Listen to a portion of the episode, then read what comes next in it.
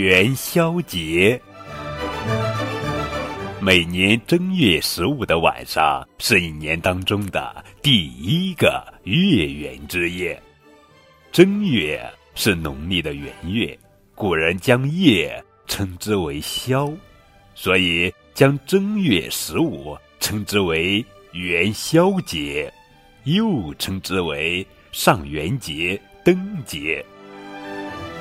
按照我国民间的传统习俗，人们通常会在这皓月高悬的夜晚出门赏月、燃放烟火、猜灯谜、吃元宵，共享阖家团聚、同庆佳节的喜悦。那在我国也有很多地方，在元宵节来临的时候。有一些传统民俗的表演，比如耍龙灯、耍狮子、踩高跷、划旱船、扭秧歌、打太平鼓等。这个已有两千多年历史的传统节日，不仅盛行于海峡两岸，就连海外华人也是年年欢庆。那接下来。高个子叔叔要讲一讲关于元宵节的故事。相传，在很久很久以前，那时的凶禽猛兽不仅数量繁多，而且还会四处伤害人和牲畜。人们为了生存，不得不与他们抗争。一次。有一只仙鸟迷路降落到凡间，却被猎人误射死了。天帝知道事情后震怒不已，于是立即下令让天兵在正月十五这一天到人间放火，把人间的人畜财产通通烧掉。天帝的女儿心地善良，她。不忍心看到黎民百姓无辜受难，于是冒着生命危险，偷偷来到人间，把这个消息告诉了百姓。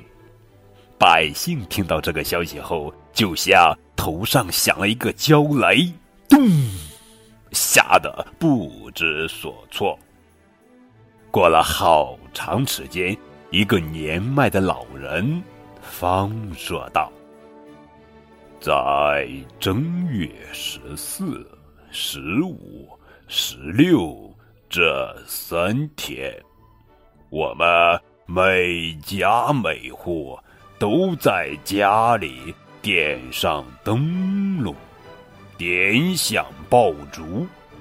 这样做，天地就会误以为咱们。”都被烧死了。嗯，大家听后纷纷点头称赞，然后各自散去做准备。到了正月十五这一天晚上，天帝往下一看，发现人间一片红光，响声震天，连续三个夜晚都是这般景象，他便以为这是燃烧的火焰。就这样，百姓。算是保住了自己的性命和财产。从此以后的正月十五，家家都会挂上灯笼，燃放烟火，以纪念这个特殊的日子。元宵节赏灯，起始于东汉明帝时期。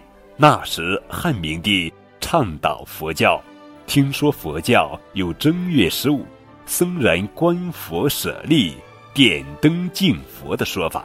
就下令在这一天夜晚，皇宫和寺庙里都要点灯敬佛，而士族和百姓也要挂灯。从此，这种佛教礼仪性的节日逐渐演变成了民间盛大的节日。到了唐代，人们对元宵节更加重视，而在元宵节燃灯也成为一种习俗。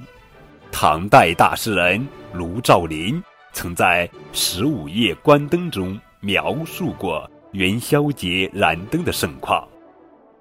街汉宜星落，一楼四月悬。元宵节燃灯的习俗保留至今，经过历朝历代的传承，灯的样式越来越丰富，而且灯的名目内容也越来越多。这就是关于元宵节燃灯的故事。亲爱的小朋友们，今天就是元宵节。你圆，我也圆，事也圆圆，人也圆圆，天也圆圆，地也圆圆。愿此元宵佳节，高滚叔叔祝大家都能好梦圆圆。